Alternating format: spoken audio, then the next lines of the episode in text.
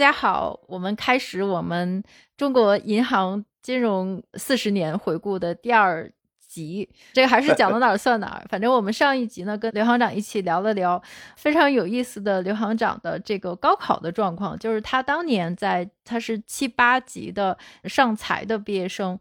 就是刘行长主要讲了一下他是怎么考上上财的。我觉得其实刘行长主要想表达的整个观点呢，就是没有选择。我觉得听了整个这一段呢，就是觉得特别无奈。反正不管你怎么痛苦、怎么挣扎，反正就是没有选择。那一段历史呢，就是七十年代末到八十年代初那个时候，其实可能一切还是以一个计划经济为主。那么一切都是有规划的，一切都是顶层设计已经设计好的，所以也没有什么宏观调控可言，就人生的规划也没有什么自己可以调节的空间可言。不管是对整个宏观经济，还是我们自己的人生，那个时候我感觉还是挺无奈的。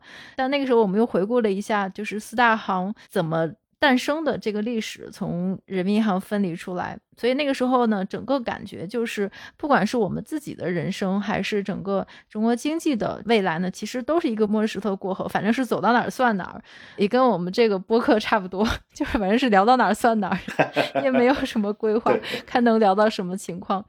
所以我们这一期呢，我就很想接着上次刘院长的人生故事，既然已经上了上财，然后莫名其妙的上到大二大三的时候，就是原来没有人理的这些专业，突然间开始。吃香也是跟祖国的 经济建设发展是正好到了那个关键的时点。对对。那么我就很想知道刘行长毕了业之后是怎么去的农行呢？或者说是怎么就正式加入了这个银行金融行业的队伍呢？这个也是一个过程。应该讲就是说，我现在的体会，这个计划经济啊，我们单纯从理论上感觉好像很自洽很好，知道有多少需求，然后提供多少供给。不造成资源的浪费，那确实是很理想。包括前两年互联网经济、人工智能起来以后，甚至于说，以前计划经济之所以不能实现，是因为技术不够。如果 现在有了这个人工智能、互联网，那就能够实现计划经济。我是只能一笑，我根本就不可能实现计划经济，而且实现计划经济，人类就完蛋了。为什么呢？因为你如果是真的能这么计算好，意味着。你就不可能去创新，嗯，也不需要创新。我知道有多少需求，那我就提供多少供给，那就结束了，没有创新的问题，也没有要创新的需求，那社会也不可能有进步。对，也不需要人了，人活着就行了，就别用大脑。所以我觉得就是说，好像不浪费资源，这是一个非常理想的一个状态。但是不浪费就意味着没有进步。所以我们怎么来理解？我觉得确实，我们要回过头来来看我们当初的计划经济。上次我也讲，从经济角度来讲，这个社会几乎是停滞的，很多地方基本上还在前现代社会，所以一定不能走计划经济的路。所以考大学，不管怎么说，给了我一个选择的机会，对吧？让我能够凭自己的努力走了一条路。但是考上大学以后，我们大学毕业和我中学毕业一样的，还是要分配工作的。那个时候呢，因为财经学院是七八年临时恢复起来的，所以恢复呢也是因为上海，据说啊，我们到后来说听说，主要是上海觉得这个经济要以经济建设为中心，所以需要培养经济人才，所以呢要把这个上海财经学院的恢复起来，是这么恢复的。当时也正因为这么恢复呢，这是财政部和上海市政府双重管理的一个学校。那么当时这样属于财政部的有这么六家财经学院，招生的都是本地招生的，所以我们招的都是上海人。那原来就讲清楚的，这一届学生都是留在上海的。但是就像上一期我们讲的，等到我们读了一半的时候，全国都热火朝天 搞经济了，因为十一届三中全会开了以后，虽然党中央。决定了以经济建设为中心，但是并不是说各地都已经完全转到这个方面来了，尤其到基层。到八一八二年的时候，这已经是热火朝天了，就是基层也全面开展。对，大家要去抓经济，那么抓经济呢，就觉得人才缺乏，所以呢，据说是全国各地就去向财政部要人。那么财政部呢，跟上海市政府商量，你们这一届学生能不能支援全国？呃，上海说不行啊，你不是当初讲清楚的，都是要我们留在上海的，而且招的都是上海的学生。但是最后没办法，中央一定要求上海要给国家做贡献，成了最抢手的人才。对，所以呢，要拿出一小部分，那非常非常小的部分分到全国去。我呢就被选中了，精英人 分到外地去了。你想嘛，经过文革这个上山下乡，上海人都不愿意出去的，哪有上海人想愿意出去？就像现在也一样，上海人啊、广东人啊都不愿意到北京去，就很尴尬。等到突然分配的时候，说要让我到外地去。最初呢是分我到哪里呢？是到中国银行青岛分行。哎呀，不愿意去。后来我们当时这个主管的副校长，后来是上海人民银行行长，这个龚浩成，他找我谈。哎呀，他说这个让你到。青岛，因为外面去呢，当时我们班是四个人，另外三个实际上都到杭州，一个呢到杭大，一个呢是到人民银行，后来是工商银行，一个呢是到中国银行，就我一个呢是到青岛。那他跟我讲呢，因为呢他是这个青岛中国银行是口岸行，所以我那个时候就了解到中国银行的体制和其他银行是不一样的，他当时是分口岸行和非口岸行。口岸呢，就是原来我们五口通商的口岸，因为那个时候呢，外贸体制呢是只有口岸地区是直接做外贸的。哦，就跟我们现在自贸区分行 差不多。它不太一样，那个时候做外贸进出口生意啊，只有口岸的外贸公司是直接和外面做进出口生意的。你比如说浙江省什么服装进出口公司啊，食品进出口公司啊。这些进出口公司呢，它实际上不直接和外面做的，它实际上起到一个采购的作用，把这些东西呢到上海，由上海的相关的进出口公司再出口。那么这样相应的呢，这些口岸的中国银行呢，才是真正做国际结算的银行，所以它叫口岸行。那么比如在山东，山东呢，它是青岛是口岸行，济南不是口岸行，所以是青岛、领导、济南。他是这样倒过来的，嗯嗯，所以校长跟我讲的意思什么意思呢？是青岛等于说是中国银行里面就有领导级分行，嗯，也就那么五六个的重要分行，这一级分行，这个上海、青岛，还有广州、北京，大概还有厦门吧，都是一级分行，其他都是二级分行，所以杭州实际上也是二级分行。嗯，那么他说你那是因为国际金融考的也不错。成绩也挺好，实际上我的外语一塌糊涂的，那么所以 让你去，但是呢想来想去是不想去，这个南方人也不想到北方去，到北方感觉好像一天到晚吃面食也不习惯。但青岛还是很漂亮的。不知道那个时候根本就没有，长江以北最北就走到我自己的老家扬州，根本就没去过。听说反正北方这是哎呀，这个反正就南方人是没办法过的。一直不想去，那这样呢就一直拖啊拖啊，拖了四五个月吧。最后跟我讲，他这样，现在还有一个名额，就上海肯定没名额了。实际上等于是把我们分出来的时候，已经上海的名额都已经分完了。你人家是走后门啊，还是怎么样？反正人家都那个，我是啥也没事，待在家里等分配，最后等到外地去了。说还有一个杭州的，但是呢是农业银行。实际上呢，他说这个话的下意识里，也就是说，哎呀，你们都不喜欢农字的，农业银行嘛，服务农村的，工作呢要经常要跑农村去的。我当时一想，哎呀，自己下乡做农民，好不容易考回来了，要到农行去了，又回去了，还是个农字头。但是后来回家商量商量，对父母亲来讲，不管怎么说，杭州近啊，又是在南方，说那只能这样了吧，所以。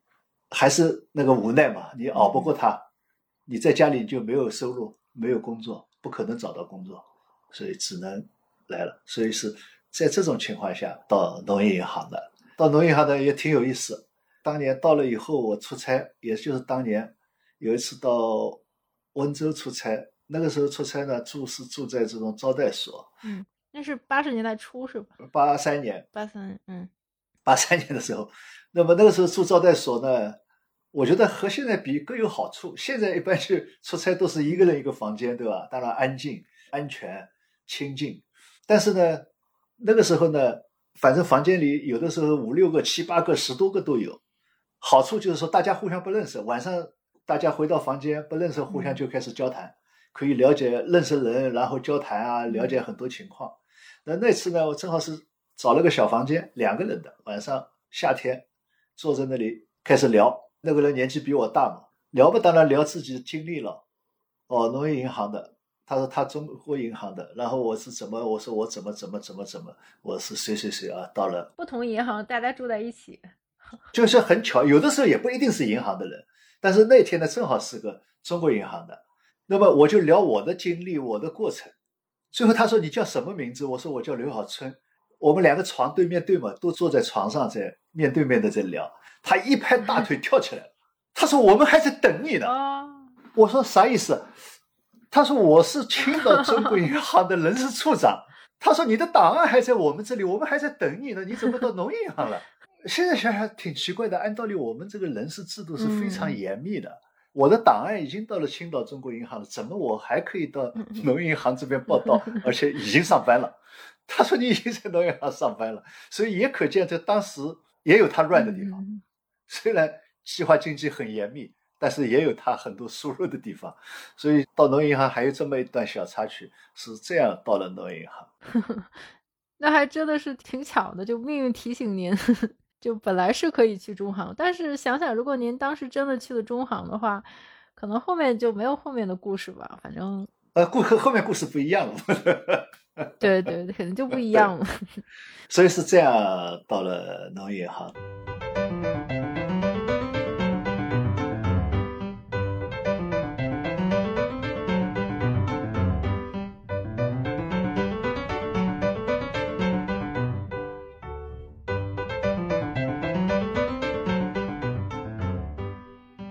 到了农业银行呢，一开始呢是把我分在了农业银行浙江省分行。到了以后呢，给我分到了这个省分行的研究所。哦，现在也想想也挺奇怪的。那个时候银行刚刚恢复，也没多久，居然还搞了个省分行，还搞了个农村金融研究所，然后总行也有一个农村金融研究所。那我就在农村金融研究所工作。农村金融研究所工作，当时也就一二三四五，连我。新进去的也就六个人，编一个内部的小刊物，也是全省各地大家写的有关农村金融的一些文章，呃，给这些。我很感谢这个几年的这个研究所的工作，我觉得还是很先进的。那个时候农行就有了研究所，就相当于现在的投行的投研部门嘛。对吧？就经济学家待的地方，还是挺有意思。他这个机构设的是挺有意思的，但是我刚才为什么说很感激呢？就是说回过头来想啊，就当时实际上他研究所他这个编制也挺有意思的。后来我才知道，他实际上是作为省分行的编制外的。嗯，所以我们反正人事结构是很怪的。也就是说，你也就是不是一个主流的部门，主流的部门肯定是业务部门。那我当时进去的时候呢？好像是第六个还是第七个大学生，因为前面还有七七级的、七八级的。因为我到的晚嘛，我在上海就拖了好长时间嘛，所以七八级的人家都是浙江本地的，他分配了就直接就进了，所以他们比我早就到了，所以我大概是第六还是第七个。省分行工作证的编码是一百五十五号，所以大学生很少，很珍贵，大家都很关注。那我也不知道为什么把我分到研究所去了，没有到业务部门。嗯。那那个时期的这个，您是那就算是八三年刚刚就入了行了，然后进了研究所，一个边缘，就是虽然是银行业，但是是一个边缘部门。对，不是业务部门。对。那那个时候这一段时间，就是刚才您也讲了中行的情况，还是挺有意思的。口岸行和非口岸行，那整体的中国银行业那个时候大概是个什么发展阶段呢？因为我们上次提到的是这四大行刚刚分出来。大家各自有各自的专攻的领域，是不是那个时候就大家开始拼命的抢人才，然后开始扩张发展呢？抢人才是肯定的，因为要发展经济嘛，对吧？但是是不是扩张呢？还没有，因为还是在计划经济下面。每年的信贷规模是由人民银行总行分配下来的，分配到各家银行，然后各家银行总行再分配到下面。嗯，所以它是一个计划，我们讲计划所以最重要的部门是计划处。他要分配这些信贷指标，要完成多少储蓄任务，这是最关键的。比如说工行，我还在财大的时候实习，是在当时叫人民银行上海分行，也就是现在外滩边上那个中国银行那幢楼，就是那个和平饭店沙逊大厦边上那个楼，解放前的中国银行。那么后来呢，是人民银行也在那里。那么再后来，中国银行完全独立以后呢，这个楼呢又还给中国银行了。那当时呢是都在里面办公，原来工行还没出来呢，所以说工商信贷呢都在这个里面。我当时是在这个里面实习的，实习的是跟着老信贷员去做信贷。我跟的这个老信贷员主要是做上海的这个百货商店的，就是南京路上那个第一百货大楼，还有那个第十百货大楼。现在叫华联吧，就是走这些的，就是贷款给百货公司，呃，还有就是呃市属的国有企业，所以我是最初对信贷的了解，他们怎么做的，就是在那个实习当中去了解的。那么他们当时也是这样，就首先是整个信贷规模有多少，然后是他所管的这些工厂、商店，他们当年的上级给他们的生产计划、商业计划是多少？嗯。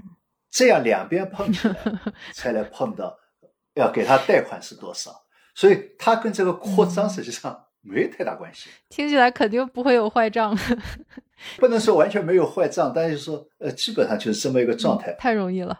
如果说是工商银行的话，但是我刚才为什么说我要讲，就是说当时觉得自己没有到这种核心的业务部门，觉得好像有点失落啊。但是呢，又有一点庆幸是到这个地方呢，你可以发挥自己的特长。对，您喜欢文科嘛？对啊，大学生嘛，对吧？这是一个。但是呢，我为什么说我非常感激那几年呢？实际上，当时对农业银行来讲，它是最先碰到的我们走向市场化的一个银行。什么呢？因为我们的改革实际上是从农村开始的。刚才讲城里面，实际上承包责任制啊，什么还没开始呢。农村已经搞得热火朝天了，一个是承包责任制，这个时候你的信贷给谁，好不好给个体户放贷款，这些都是问题啊。原来我们是不可以的，从社会主义角度来讲，你这是资本主义啊，那不能贷款的，对吧？所以这个里面就有一个农村已经承包责任制了，你是不是可以给他贷款？再一个多种经营，挖鱼塘好不好给他贷款？养兔子好不好给他贷款？种橘子。好不好给他贷款？像这些都是原来政策是不允许的事情，就会发现我们这个实际上很热闹。这个研究所啊，他经常会收到这些稿子，到底可不可以？啊，那太有意思了。为什么可以？要去找证明啊。这才是创新部门。嗯，马克思有没有说过？毛主席有没有说过？你要去找这些东西，特别是比如那个时候温州，我们以前讲。这叫社会主义看上海，资本主义看温州。为什么？它是一个山区，交通非常不方便。叫七山二水一分田，就田很少，所以这也造成为什么温州人跑到欧洲去开饭店的多，因为他当地没办法活了，那就跑出去，跑了也不知道怎么一个人带头跑到欧洲了，后面亲戚朋友都带到欧洲去了。所以他是这么一个。那么同时呢，又是一个海防前线，海防前线解放后国家基本上不在那里投资的，所以他那边国有企业也没什么的。这个时候为什么是？老早就文革当中就说资本主义看他那个地方，因为他那个地方就做小生意，然后走私，嗯，然后逃出去的挺多的。那么一到改革开放的时候呢，就搞了好多小市场，假冒伪劣产品，对吧？就是那个时候搞起来的。那么个体户也有了，特别是做生产的个体户，小作坊光靠自己家里面肯定不行了，要做大那肯定要雇人。呃，又问题来了，雇人算不算剥削？如果是剥削，我们还能不能给他贷款？哎呀，太有意思了，这个工作。后来说，哎呀，多少人以下不算剥削？要找到马克思、恩格斯讲的根据，说啊，只有多少个人以下的。所以这些都是什么？都是银行的人自己在研究。实际上是什么？银行自己还是在计划经济当中，按照计划经济的方式在运作。但是呢，我们已经在支持我们银行之外的经济在往市场化方向发展。而且还在想着怎么来让他们可以市场化，所以呢，还有一个利率的研究。哦，那个时候就开始研究利率了。温州一直是人民银行的民间借贷利率的调查点，那个时候就开始了。所以我们要研究利率，包括利率多少才算是高利贷。那个时候就研究的，不是现在才什么 LPR 才开始讲高利贷，那个时候就研究多少才算是高利贷，然后民间借贷到底合法不合法。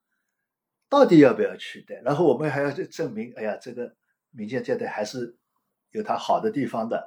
这个时候才了解到民间借贷什么台会、窑会一系列的东西，也是在那个时候去了解到的。这个呢，可能就比你单纯的做某一类业务，你要了解的东西会更广，既能够了解到细的东西，也能够去了解到一些宏观的东西，包括一些理论的东西。所以我觉得，就是说，在研究所的工作，我觉得还是挺有意思。所以我发表的第一篇文章也是讲利率的。您还记得文章的名字叫什么？忘记了。但是这个文章呢，实际上现在看是很可笑的啊，很可笑。我还有很前沿的。我我的第一篇文章，我还不是在自己的刊物上发表的，我在总行的刊物上发表的。所以那个时候，文字发表是变成签字是非常了不起的事情。所以一下子我就变成一个引人注目的人了，因为你的文章。在总行刊物上发表了，好像在我之前，大概人家可能还没有，最多大概是行长去发表过，其他人没有发表过。所以我突然之间一个小青年在总行刊物上发表了一篇文章，而且这篇文章呢，受到了领导的注意。不是按照他们的看法呢，就是理论性很强，实际上引用了好多马克思语录。那个时候发表的文章还是马恩列斯毛的语录，都是要用黑体字的，都是加粗的。这个是文革当中开始的，大概是一直要到八几年、八五年还是什么才取消掉领袖的语录要用黑体字才取消掉。那个时候还是用黑体字的，所以我那篇文章里面好多是黑体字的。实际上基本上就是书本上的这些东西，但是呢，因为在总行发表了，所以我呢一下子就引起了本来是大学生，人家就高度关注。然后你在总行又发表了一篇文章，那更了不得了，大家就更关注你了。所以。我也因此呢，可能就在这个年轻化、知识化的时候被关注到了。嗯，我觉得您这段经历太有意思了。我现在有个感觉，就是我们的改革开放其实银行的作用还是蛮大的。它非常大。我就刚才讲了，就是说我为什么讲这个过程呢？虽然我们好像讲啊，中央在推动，对吧？联产承包责任制，实际上当时根本就不敢提出市场经济这个概念的，只是说。社会主义是不是还有一点商品经济？当时是提的叫商品经济，而还是只是说是一部分商品经济，还不敢完全提商品经济。所以他这个思想观念的推动啊，不是说你中央开一次会发一个文，全国思想就转过来了。从上到下要转过来是一个非常长的一个过程。像这一些的讨论，实际上是非常有意义的。有的时候，现在想想也是挺有意思的。就当时那些作者，我们下面的那些作者写这些东西的，好多可能原来都是小学毕业。哦。因为在农村有那么一点文化，省分行我才第六、第七个。哦，所以说之前研究所的都是小学毕业生。哦。不不不不不，这有中学生，有中专生。也可以说有小学毕业生，我那个所长是部队下来的，他参军之前也是从学历角度来讲就是个小学生，对吧？后面自己慢慢学的文化。那个时候真的是从实践出真知，真字面意义上的实践。就是说，我们你想在基层干业务的，有的很激烈的就认为不可以的，这是走资本主义道路。有的时候下去调研啊，他就明确的说这怎么可以呢？但是有的呢觉得，哎呀，这个好像是要要这样发展啊。好像应该要去支持啊，当然他们也去看一些报纸啊，《人民日报》啊，各方面的争论，对吧？他们也去看。但是不管怎么说，就是说在原有的阶级斗争为纲的那一种思想体系下出来的人，他再去研究这些人，去关注这些事情，然后呢，文化水平你说高他也不高，但是他在一线看到农民承包责任制的好处，觉得应该要去支持。那么搞经济作物。光靠粮食不赚钱，对吧？要搞经济作物，那么觉得要去支持，包括后来搞乡镇企业，怎么支持乡镇企业？那么我刚才讲，尤其是这个个体户要雇工的个体户，这个突破，呃，某种上来讲，下面的人敢这样讲的人也是提心吊胆的，他也怕被批判。实际上就是说，包括温州地区，如果说我们讲回头看温州当时什么八大王，就是搞这个小商品的八大王，当初都被抓起来了。我我为什么讲？就是说，我们现在回过头说，哎呀，四十年在上一期你讲的这个波澜壮阔是波澜壮阔，但是不是一帆风顺的，也不是一条抛物线这么上来的。这个中间有反复，而且这些认识本身也不是一夜之间大家能够达到的，接受也是不容易的。所以温州好多个体户一开始都是挂靠集体的，嗯所以我们讲叫挂羊头卖狗肉。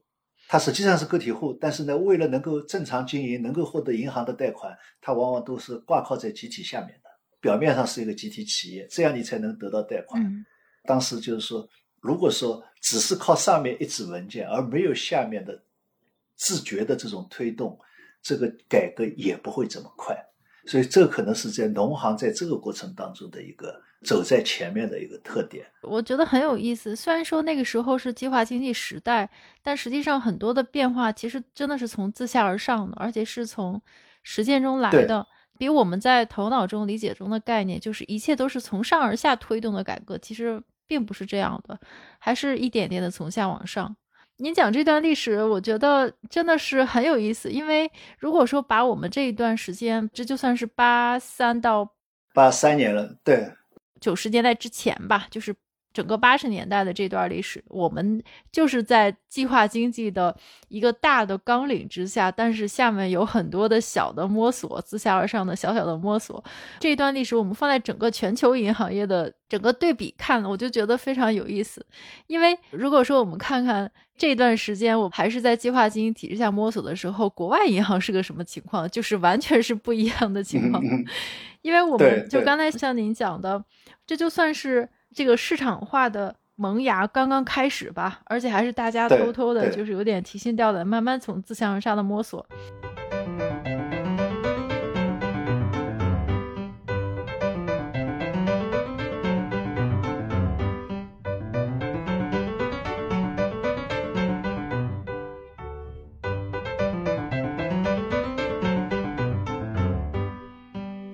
但这个时候呢，在我们的周边的环境，我们就看看国外的银行，他们其实在这个时候正好是刚刚经历了一段金融危机，正是这个大家在品尝市场化恶果的时候。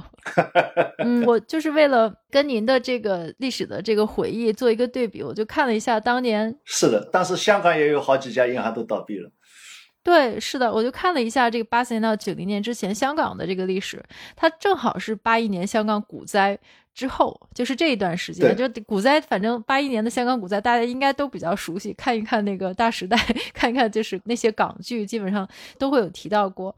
所以说，这个时候的香港，就是在您刚刚参加工作的时候，在农行做研究的时候，这个时候香港刚刚发生股灾，它是八一年的时候，主要是有地缘政治的原因嘛，应该是八一年是您上大三的时候，还没毕业就马上就要去农行，那个时候我们正在跟英国谈香港主权的问题嘛。所以说，这个八一年的时候就陷入僵局了，所以那个时候会谈一看没什么希望，然后恒指就马上就下跌，两年之内，八一年到八三年您参加工作的时候就已经跌了六七成，所以那个 股灾就是从那个时候开始啊，股灾一开始，然后马上引发这个地产金融危机，地价就真的是直接跳水式的下跌。然后像地价，然后企业倒闭，企业也陷入危机，然后之后就引发了港元的危机，紧接着就是银行的危机。对对对啊，就那个时候就是一系列的兼并、收购、倒闭，那些香港的银行业就开始整合。所以八三年的时候，比如说像这个恒隆银行挤提，这个我们上期播客还提到一点点相关的历史，先不提那件事。然后恒隆银行挤提被港府接管，然后是呃新鸿基银行，就是后来的富邦银行，那个时候也遭挤提。然后很多那些当年的银行，比如什么海外信托银行啦、工商银行，就是后面都改了名字，就是我们现在看到的什么大新银行啊等等。那个时候就要不然就是上市的就停牌，没上市的挤兑被政府接管，所以说就真的是哀鸿遍野，非常可怕。那个时候，股市信息整个就没有了，所以那个时候导致了太多太多的银行的重整，也就很多我们熟悉的一些就中字头的银行的前身，比如说中银、华资、华资啊，对，工行亚洲啊，就建行亚洲等等，也就是当年的，比如说广东银行，那个时候就八八年被美国的太平洋银行收购，也就是后来的美国亚洲。后来就是零六年被建行收购嘛，但这个就是后话了。所以说那个时候真的是一个重新整理的阶段，就是香港市场在品尝过度市场化的 后果的时候。但是我仔细看了一下，就是那段时间其实香港银行也有一些很有意思的发展，也是就是细微末节。就虽然是这些银行正在经历这些重组，看起来很糟糕，但是呢，那个时候银行开始重视零售。比如说恒生银行那个时候，那个是更早的时候，大概六几年的时候，它发生几提，然后汇丰银行就变成大股东了嘛。八一年的时候，恒生银行它就开始重视零售，所以这些银行就开始转向了普通人。有一本书就是讲香港的整个银行历史，它中间提到一个七十年代的这个银行的广告。那个时候呢，就是银行面对的主要客户其实是零售客户，就是这些普通人、打工人呐，就是工薪阶层。然后那个广告上呢，就是一个工人，就是一个建筑工人，在每天辛勤的工作。然后他的工友一下班就去赌钱，然后他不为所动，每天打开一本银行存折，然后把自己的工资 存进银行存折，每天看着银行存折，满怀希望的微笑。然后镜头这么一转，时光飞逝，这个工人已经变成老板了，可能是李嘉诚，就开着一辆轿车。然后指挥他当年的工友们工作。这个广告的片尾的台词就是“勤俭是美德，储蓄可致富”，真的特别有意思。那个时候。我们正在摸索，然后那个时候香港已经吃过一轮市场化的苦果，并且开始重视就是零售的这一块的客户和市场。当年呢，这段时间这些银行们扶持的一些白手起家的创业者，甚至是后来成为了一些大的企业家，还是非常有意思，就是完全不是一个节奏。看香港和我们，嗯嗯，是的，它不一样。对，然后我就再简单再。插一下美国，如果说看美国当年就那个时候的八十年代的银行业，那就是更惨了。那个时候大萧条之后的美国银行业稳定了四五年，但是如果看整个美国银行业的历史，如果我们不算这次硅谷银行的倒闭，那之前其实就是经历两次大的银行危机，第一次正好就是在八零年到。一九九四年左右，就是在您毕业之后参加工作刚刚开始那个时代，那就是非常著名的储贷危机。这个是美国银行业真正意义上的第一次非常大的银行业危机。那第二次就是零八年的次贷危机。第一次呢，正好是您开始银行职业生涯的时候。但是这个美国这次的储贷危机呢，就是倒闭的银行一共将近三千多。他的那个时候呢，其实也正好是，如果是看当年的宏观的大环境呢，其实也就是在七十年代，美国上一次最高通胀的这个发展时候，高通胀的阶段，就是我们现在这两年经常听到啊，美国现在是四十年来以来最高通胀，其实它上一次就是在这一段时间，就是那个时候，对，就是七十年代，您刚毕业的时候。那个时候就说能源价格大涨，然后美国房地产也是泡沫比较严重，所以那个时候沃尔克铁腕政策抑制通货膨胀。结果直接导致了就是后面两年，八零年到八二年的这个衰退，但它虽然时间不太长，但那个时候就石油价格下跌啦，农产品价格下跌，然后整个这个美国的西部地区就发生了一些整体的衰退，因为它会牵连到房地产市场啊等等，就直接导致了这个储贷危机的爆发。而且那个时候呢，美国还是有一些比较有趣的政策，其实美国各州很长一段时间都是实行那种单一的银行制度，也就是说。它是不允许银行设立我们所谓的跨省的 这个分行，你在哪个州你就在哪个州。当年的目的是为了防止垄断，避免大银行吞并小银行。但是呢，这种单一的这种银行制度，就是让当年的银行跟这个本地的经济就是深度捆绑。所以说，这个西部的石油产区呢，它的受石油的影响比较严重，就西南经济就是基本上是石油七三年的时候才两美多美元，然后八几年的时候就四十多美元高点了，然后紧接着下面就是需求转弱、地缘政治，然后价格就急速下跌，然后那个时候就美国的西南地区的整个和能源市场息息相关嘛，所以整。个带动这一片的这个银行就倒闭的倒闭，然后这个坏账的坏账就是非常惨，所以那个时候也是蛮有意思的。这个也是之后美国一系列放宽银行业或者是金融自由化的一个开端。嗯，所以正好是在我们刚刚开始摸索市场化的时候，那么美国由于正好经历了银行业危机，然后呢开始转向，但它转向的方式却是加大金融自由化，就是因为它当年的风险集中度太高，因为跟地域风险深度绑定，所以八十年代他们国会出台一系列法案，它金融环境在那个时候发生了非常大的变化，就比如说它取消了设立新机构的一些限制，然后它是希望。就是让银行业更多的扩张，然后更多的发展，然后互相竞争，变得更健康。但是这个呢，也就为后面的一系列发展，如果现在回头看，就是埋下了一些种子。包括九七年的亚洲金融危机，因为那个时候其实是全球开始掀起金融自由化的这个浪潮，慢慢的，因为大家那个时候觉得凯恩斯主义已经受到挑战嘛，所以那个是金融自由化浪潮的开始。这一段时期还是挺有意思的。就是说，看看我们，再看看海外，就真的是两个世界。这确实是两个世界。就是说，你刚才讲的，它也经过了一个转折，但是很明显，就是说，它始终是在一个市场经济的条件下的转折。它是因为产业的周期、产业结构的变化，最后导致银行资产质量的变化，然后也造成银行体系的变化，包括银行这个经营方式的变化。我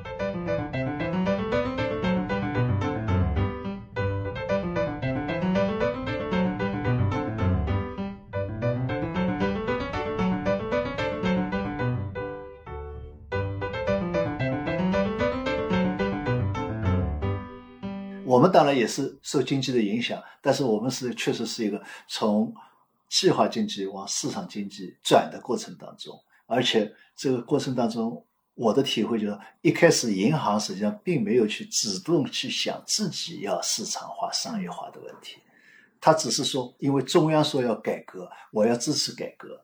呃，中央说现在要这个联产承包责任制了，所以我们银行要怎么想办法，从理论上，嗯，到实践上来解决支持联产承包责任制的问题。那么在后面，比如说要多种经营了，那么我怎么去支持它的问题？所以他是为了贯彻中央的这些要求，然后再想着再去转。当然，这个当中是创新，因为我们好多自身的制度没有改。虽然是中央说经济要改革了，要发展这个联产承包责任制，要多种经营，但是我们整套银行制度并没有改，所以这个是在下面基层为什么会有这个争论，就是因为有的是按照制度，我该这么做就是这么做，但是有的说不行，因为我的服务对象已经这样，我们应该主动去支持，那么我就要改，所以我们当时是是这么一种情况，所以还是不一样的，嗯，确实是不一样，而且。即使这样改的时候，也没有想我银行也要商业化。嗯嗯嗯，这是后面两年的事情。但是这个来势是很凶猛的，所以我前面讲，我们一开始讲啊要改革，要以经济建设为中心，只是这么说，但并没有提出商品经济。然后呢说啊，在社会主义社会还要存在商品，先要把这个事情要讲清楚，存在商品才会有商品经济，然后才会有理直气壮的说我们要发展商品经济。但是还不敢说市场经济，所以这是一个很有意思的一个过程。对，首先要统一思想，就是跟跟海外是真的是不一样。嗯，对他们没有这个问题，他只是说经济结构变了，我银行也要变，我银行经营你那个严了监管太严了，我是不是应该多元化经营，或者说跨地区经营？他只是这个问题而已。对的，对的，所以我觉得这一期跟刘院长录的也非常开心。我就觉得我最近的感触是越来越深的，就 是说，实际上我们没有必要互相比较。我就觉得大家的历史或者说理念呢，还有这个发展过来的进程都不一样。其实你没有太多的可比性，你也不能够用别人的方法来套用在自己身上，或者是用别人的状况来评价自己。那那反之亦然，都是一样的。嗯，这个说来话长，我们可以。下次继续聊，反正我觉得 继续聊。对，我就挺喜欢一个经济学家叫金克宇的，就是他不是最近写了一本书吗？反正他的这个身份也挺特殊。反正在外国，别人说他太过度宣扬中国，然后你在中国，别人又说他你过度受西方的影响。但是我觉得像他的这种眼光嘛，就是他是会由于也是自身的经历，他是会不由自主的会两边比较，那么一比较，他就知道。你没有办法单一的从任何一个立场来评价对方，就是不管你是从内到外还是从外到内都是一样的。所以我觉得这个客观一点的眼光还是非常有必要。是的，好，那非常感谢刘院长，我们下次继续聊。那谢谢，下次继续聊。下次进入改革深水，呃，还没到深水区吧，就开始汤河了。这个过程当中，我觉得还是有不少小故事，挺有意思的。好，那我们留在下次再讲。好，好，好，那感谢刘院长，我们下次再讲。好，谢谢夏芳，下次再见。嗯，好，拜拜。好，下次再见，拜。